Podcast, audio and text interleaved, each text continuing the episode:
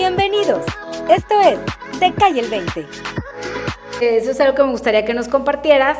Lo, lo, lo delicado que es el accesar a este tipo de, de redes y sobre todo ya, ya olvídate de Facebook, al banco, a entrar a tu banca. E, en una página como Safari o en una página que, que no sabes realmente si no estás accesando por la aplicación o por el www.banco.com. Sí, digo, en los temas bancarios o servicios, cualquiera en general, siempre es más recomendable, como dices, utilizar pues la, la, aplicación original o ir a visitar el sitio que nos está enviando el mensaje. Si me dice, oye, en tu cuenta bancaria se realizó tal depósito y tú no lo hiciste y te da un enlace para que tú ingreses, la recomendación es no des clic al enlace, mejor ingresa al sitio que tú lo sabes, banca en línea, tubanco.com para que tú puedas validar si realmente la transacción o el movimiento que se haya realizado en cualquier red social o cualquier servicio, pues realmente es verídica o, no como tal, ¿verdad? Sí. Y, bueno, a ver, entonces ahora sí, vámonos eh, centrando en las recomendaciones que tendría una persona de a pie, porque muchos me han dicho, bueno, pero tú te conoce mucha gente, sales en la tele y por eso te hackearon, pero yo no soy X. Yo creo que el número de cuentas que nos ayudaron a sacar es importante. O sea, ¿cuántas cuentas hackearon? Eh, acá, acá tenemos el, no quiere salir, pero aquí tengo el máster que la sacó. Eran 145 mil y pico de cuentas hackeadas. Correcto. Entre gente normal, influencers y empresas. Entonces ese número es alarmante, o sea, necesitamos, desde ahí hay que alarmar porque la gente en realidad no, no presta atención, es, eh, cuando les pasa, es cuando se preocupan. sí, o sea, yo creo que esto es cultural, este, eh, digo, vuelvo a lo mismo, yo siempre cuando agarro una cuenta, eh, de, a mí me contratan de marketing, de negocios, lo primero que hago es seguridad, siempre busco, a ver, ¿cómo está tu seguridad? Cómo está la propiedad de tus cuentas. ¿Por qué? Porque es como construir una mansión en el río, si no, si no, si no checo el suelo. Entonces yo creo, eh, es, eso, la verdad lo que pasó con, con Seleni y con otras personas que me ha pasado, es, es muy frustrante, o sea, es muy feo, te, te, te quitan tu, tu vida, la paz te la quitan, entonces... Eh, a mí me gusta jugar con la mente de, las personas, decirles, cierra los ojos e imagínate que, están viendo tus mensajes, que te quitaron las fotos, a un cliente ahorita le quitaron todas las fotos de su vida de Facebook. O sea, ahorita me dice él, yo quiero mis fotos, o sea, quiero mis recuerdos. Entonces, desde ahí ustedes tienen que imaginarse qué pasa, qué pasa. cuando llego a una empresa también lo que, lo que hago es, a ver, vamos a imaginarnos que nos cayó un ransomware en cuánto tiempo, este, en cuánto tiempo se restablece todo. Y desde ahí empezamos con respaldos de, los sistemas, ver en dónde están las cosas. Entonces, mi primer paso es, mi recomendación es que cierren los ojos si tienen una empresa o, son gente normal y qué pasa si pierden sus redes sociales. ¿Les importa o no les importa? Si no les importa, pues no se preocupen, las van a perder. Te va, ¿eh? Y aquí me gustaría que ustedes me ayudaran, que aunque se dedican más al área empresarial, a mí como, no me gusta decir que soy influencer porque yo no soy influencer, yo soy, no, yo, pues yo, soy, yo soy actriz, conductor de televisión y pues una cosa llegó a la otra, pero realmente yo no me gesté en las redes, ¿no? Eso ya vino como ah, por añadidura, ¿no? Porque luego hay gente que sí se hizo súper famoso en redes, yo no soy de las redes, ¿no? Ya ahí aparecí pues por, porque, por rebote. El caso es que luego te busca gente, ya me han buscado y me dicen, oye, ¿quieres tener más seguidores? Yo te vendo 100 mil seguidores. Los bots, los famosos bots. pero luego me dicen, seguidores orgánicos, garantizado que son seguidores reales. Entonces, ahora que me pasa esto, yo me pongo a pensar, había 145 mil y pico de cuentas de personas reales que estaban secuestradas sus cuentas y me pongo yo a pensar, ¿será que esta gente es la misma que luego te viene a vender las cuentas a ti influencer y que muchos sí las pagan porque aparezca en su Instagram que tienen más de 100 mil seguidores? Entonces, yo me pongo a pensar en esa otra posibilidad y digo, están haciendo negocio también de esa otra manera, vendiendo esas cuentas a la gente que pues se quiere ganar las cosas fácil, rápido, peladito y en la boca. Porque he visto mucha gente que, como tú dices, ay, bueno, X, ya me hackearon el Instagram, pero tenía 100 seguidores, X me vale, ya hago otra cuenta. Y dejan esa cuenta ahí bailando pero entonces esa cuenta ahí bailando, ¿para qué la van a usar? Y están usando tus fotos, tu identidad, ¿para qué? Y entonces ya... Sí, correcto. Y, de hecho fue un caso, o sea, muy, muy similar lo, lo que sucedió con, con tu cuenta, eh, cuando comprometieron por ahí este, este tema lo que hicieron fue tratar de replicar todavía más el ataque, ¿no? Para poder obtener mucho más cuentas y pues poder después traducirlo en un tema monetario como que el que comento, ¿no? De poder seguir vendiendo, vendiendo las cuentas. Un, tema importante también a mencionar es que la mayoría de las veces pensamos que cuando nos hackean, eh, se va a hacer un mal uso en automático de, las, de mi usuario de Facebook hackeado, de mi Instagram. No, no siempre es el caso, recordemos por lo, lo que pasó. Eh, en este caso, siguen enviando más campañas de phishing o como lo que sucedió para poder llegar todavía a más y más masas y obviamente ahora con la credibilidad pues ya de tu cuenta verificada, de tu cuenta oficial o imagínate ahora a nivel empresarial, ¿no? También mucho más grande. Sí, el, robar una cuenta de una empresa que luego te pones a platicar con esos empresarios que dicen, oye, porque acabo de platicar yo el, el día de ayer con un empresario que tiene negocios en todo el país y me dice, oye, pues yo no tengo verificación de dos pasos en mi Facebook. Y yo no tengo en mi Instagram y yo no sabía que mi correo, yo siempre dejo mi sesión de Google abierta y entonces yo digo, no, no lo hagas.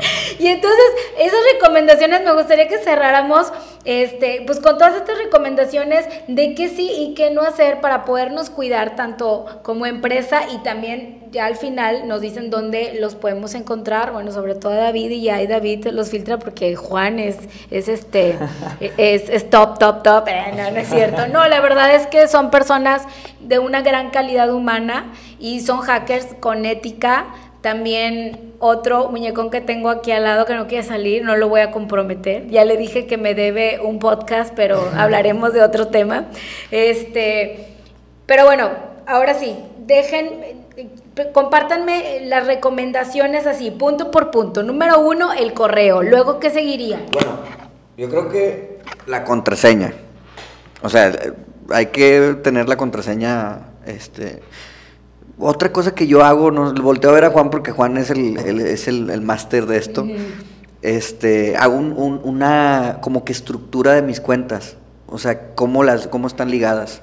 Ah, ok, bueno, eso es un tema también importante. Comúnmente utilizamos el mismo correo para todo y la misma contraseña para todo. Una recomendación es generar como una estructura para generar contraseñas y que no sea tan difícil de recordar, ¿no? O sea, podemos poner algo que haya sucedido en este año, por ejemplo, el tema COVID, este utilizando obviamente todas las características de lo que son las contraseñas seguras, números, caracteres especiales, eh, alfanumérico, por ejemplo puede ser COVID con un 0, la C mayúscula, el 1 una I, por ejemplo, perdón, el I, el, I un 1, eh, y aparte podemos utilizar algo, no sé, eh, algún identificador del propio servicio al que quiero ingresar. Por ejemplo, si es Facebook, puede ser COVID con todas esas características, punto FE de OFA, ¿no? Si es de Twitter.ti. Y eso nos permite poder agilizar un poquito más. El, memorizar, las, las, contraseñas. Yo, yo, a mí me gusta mucho que hagan acrósticos. Por ejemplo, eh, bonito día, hoy es un bonito día. Entonces puede ser, es la frase y tu contraseña puede ser eso. Correcto. Nada más que las primeras letras puede ser mayúscula y minúscula. Por ejemplo, hoy H mayúscula o minúscula y el 1. Hay aplicaciones también que, gratuitas que nos pueden apoyar bastante a generar esta cultura de, tener buenas contraseñas y de cambiarlas recurrentemente. Eh, se le llaman bóvedas o baúles de contraseñas. Existen varias en, en las aplicaciones, en la App Store o en la Google Play lo pueden encontrar, donde ustedes pueden poner todo su listado de contraseñas eh, y en automático desde la aplicación las almacenamos de una manera segura no ocupamos recordarlas porque cada vez que yo voy a ingresar a mis redes sociales, la propia aplicación me la recuerda. Me dice, ah, mira, esta es tu contraseña. Entonces ya ni siquiera tengo que aprendérmela porque es muy común que batallemos en memorizar contraseñas complicadas, ¿no? O sea, no, es difícil. Y este tipo de herramientas pues nos van a facilitar eso. Y al mismo tiempo también podemos irlas cambiando y se van almacenando en este tipo de aplicaciones o baúles de contraseñas. Hay una que se llama LastPass, es una de las más comunes o más utilizadas, de hecho personalmente yo la, uso y creo que es una muy buena recomendación hablando de contraseñas. Sí. Entonces, número uno, no usen las mismas contraseñas en, en, todas las aplicaciones que usen y que su contraseña esté fuerte, que tenga mayúsculas, minúsculas y caracteres especiales. Y no usen palabras eh, que existan como perrito, gatito. O uno, dos, tres, cuatro contraseñas no, no usar, son fáciles de adivinar. Exactamente, ese es el paso número uno. El, paso número dos, yo, me iría sobre el correo electrónico. ¿Por qué el correo electrónico? Porque casi todas las plataformas, bancos, este, digamos un correo electrónico. Entonces, ese correo electrónico tiene que estar seguro. ahorita ya no se usa mucho lo de la pregunta secreta, pero si está, pues hay que checarla y yo la quitaría. Pondría un autenticador de doble factor. Como lo explicaban, es para una segunda capa para nosotros decir que somos quienes somos. Eh, pueden utilizar su celular o en mi caso me gusta más utilizar el Google Authenticator o, o algún token. Este, el tercer paso pues ya me iría por, por las... Yo creo que nos podemos ir ya por con controles de, específicos, por ejemplo, en las computadoras contar con un antivirus, o sea, es algo que minimizamos y es algo bastante importante. Obviamente, por favor, licenciado, es decir, pagado. Sí, nos ha tocado muchos casos que, oye, lo bajamos de acá. Cuéntame eso, por favor, porque yo conozco mucha gente que estoy en contra siempre no, hombre, nos vamos a la pulga y ahí te lo venden por 100 pesos, cómpralo. ¿Qué podría pasarnos si compramos un antivirus que no está licenciado? Nos ha pasado, o sea, con, clientes o con conocidos también, que por no querer pagar esta licencia de los antivirus, pues bajan un crack o bajan un, algún programa que te habilita la funcionalidad del, del, del antivirus, ¿no?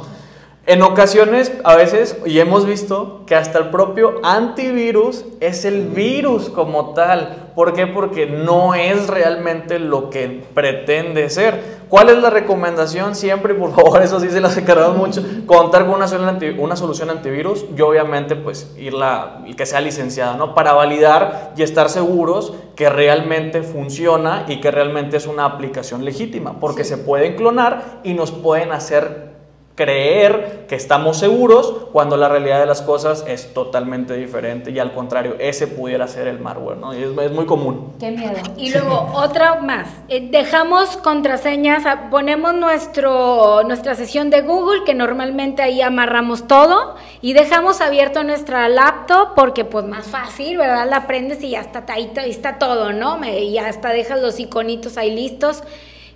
¿Qué hacemos en ese caso? ¿Dejamos recordada la contraseña? Porque a mí me entraron a mi laptop y pues ahí vieron todo. Hay, maneras, eh, hay técnicas con las cuales si yo llego a comprometer o a hackear tu computadora, yo puedo obtener todas las contraseñas que tú guardaste en el navegador, en tu Google Chrome o en tu Internet Explorer. No es una práctica que se recomiende, eh, obviamente por el tema de experiencia usuario, de facilitar la manera en cómo nos conectamos, pues bueno, se considera, pero nosotros como especialistas de ciberseguridad, nuestra recomendación evidentemente es pues evitar eh, este tipo de, alternativas. Tener el almacenamiento en estos, digo, estas aplicaciones como las que ahorita mencionaba, eh, y ahí mismo nos van recordando la contraseña y no como tal, no la tiene el navegador, no la tiene tu Google Chrome, no la tiene tu Internet Explorer, la tiene esta aplicación tercera que la almacena de manera segura y también te la va recordando. Creo que es una muy buena alternativa eh, para tu, tu público y creo que es muy, muy, muy funcional. ¿Cómo se llama? Aspas. LastPass. L-A-S-T. P-A-S-S. P-A-S-S. LastPass. Y ya por último ya para cerrar, nada más, el wifi de nuestras ah. casas. Porque. Y no solo de las casas, ¿eh? En los aeropuertos, ¿cuántas veces te ha Oye, sí. En el Starbucks. Ay, los niños siempre llegan. ¿Dónde está el wifi? Porque se quieren conectar y normalmente se conectan del celular del papá. ¿Por qué no, verdad? Y el papá con todo ahí. A ver, ahí, ¿qué pasa? sí. es, un, temazo. ¿eh? Sí, digo, es otro tema y nos podríamos aventar horas, horas y horas de platicando de esto. Pero sí, también la realidad de las cosas es que también existe riesgo cuando nos conectamos en redes públicas o que no son controladas. Eh, hay técnicas por las cuales los hackers o los atacantes pueden escuchar o se le llama escuchar esnifiar todo eh, el tráfico que tú estás mandando, o sea, tu contraseña viaja por internet, por el cablecito, ya llega con tu proveedor de servicios, se conecta. Eh, el atacante si se encuentra en tu misma red, puede escuchar toda esta comunicación que tú tienes e interceptarla y poderla, digamos, que ver si no está por un medio de comunicación seguro.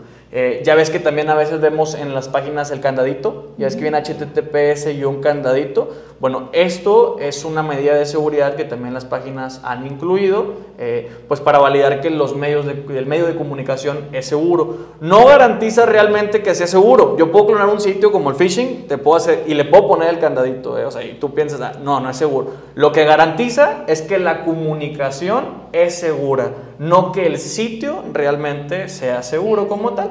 Entonces, sí, importante, recomendación por ahí, mm, tratar o evitar de no conectarse a redes públicas y si estamos conectados a redes públicas que no controlamos, pues siempre validar que donde nos estamos eh, iniciando sesión tenga este candadito de seguridad y aparte sea realmente la página que queremos visitar. Con esto podemos reducir realmente eh, el riesgo, pero sí, hay, digo, podríamos platicar horas, horas de ese tema, pero hay muchas maneras de poder hacer esto. Y, lo que hicimos también en, en tu casa, en tu casa fue, es algo muy básico, pero que no lo hacemos, cambiar el nombre de tu modem de casero, o sea, si se llama, como se llame la compañía, eh, cambiar el nombre, o sea, poner, poner algo que nada que ver y la contraseña también cambiarla. Una medida ya más, un poquito más avanzada sería ocultar el nombre, o sea que tú nada más te conectes este, si tú sabes el nombre de tu red y listo, con eso ya estás protegida en, o, bueno, a nivel casa creo que con eso hay, ¿no? Sí, un poco más, sí. Lo que pasa es que los proveedores de servicio en, los, en, en tu modem, pues ya ve que vienen las contraseñas por defecto. Sí, viene una contraseña ya de que te la dan como un numerito si nos, Ajá, si nosotros no la cambiamos, pues yo puedo si digo, si tú eres un objetivo que yo te quiero atacar como tal, pues yo puedo ir a pararme afuera de tu casa y si tú no cambiaste esta contraseña, yo ya sé que X proveedor de internet pues siempre pone esta contraseña eh, en su modem, ¿no? Entonces ya puedo acceder a tu red y ya accediendo a tu red, ahora sí puedo hacer lo que platicamos ahorita también de lo del aeropuerto y las cafeterías, que ya es escuchar las comunicaciones y entender un poquito más de la información que está pasando en tu red. Siento que ahí las personas pueden decir, ay, ¿quién, quién va a hacer eso? Pues yo creo que sí hay gente que hace eso y, y ahorita tuvimos el caso de Seleni o sea, sí, sí hay que hacerlo, o sea, hay que cambiarlo, nosotros lo tuvimos que hacer para estar tranquilos de, eso, pero porque la gente no, no, no, no lo realiza. no lo realiza. Es que de verdad, una pensamos que no nos va a pasar, otra pensamos que, bueno, no soy alguien realmente importante, no soy un target importante, entonces no me va a pasar. Sin embargo, creo que, aunque sí efectivamente eh, los verdaderos hackers o los masters, ¿no? Los que sí cobran un billete por hackear a alguien, pues sí van a hackear a alguien importante, un político, un empresario. Sin embargo, siempre va a haber esos niñitos de los que hablamos, que están ahí aprendiendo, que luego se meten a estos sitios este, extraños, donde ya te dicen como santo y seña de cómo hacerle. Correcto. Que hay páginas que, que desgraciadamente todavía el gobierno no logra controlar, o bueno, la policía cibernética en este caso, eh, pues tiene que hacer su chamba también. Claro. Que están en ese camino y, y la verdad es que nos han atendido muy bien. Pero es importante nosotros que estamos a pie, em, aprender a cuidarnos nosotros. Y yo les agradezco mucho que me hayan brindado estos minutos. Ya se nos extendió, pero yo creo que el tema lo vale y yo sé que la gente que nos está escuchando va a estar bien atenta a todo lo que estamos platicando. Y ya por último, David, ¿dónde te pueden encontrar? En, en Instagram venimos como G3 Creativos, damos consultoría de negocios, marketing y de seguridad todo lo, es seguridad muy a nivel empresarial.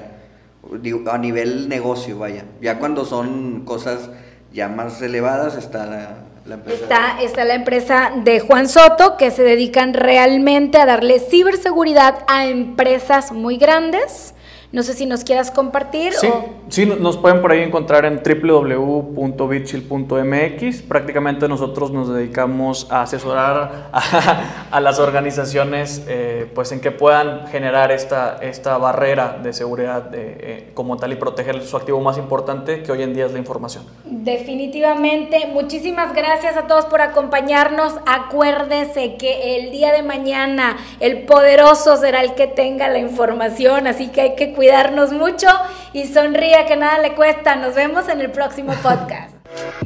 Gracias por acompañarme. Esto fue Te Cae el 20.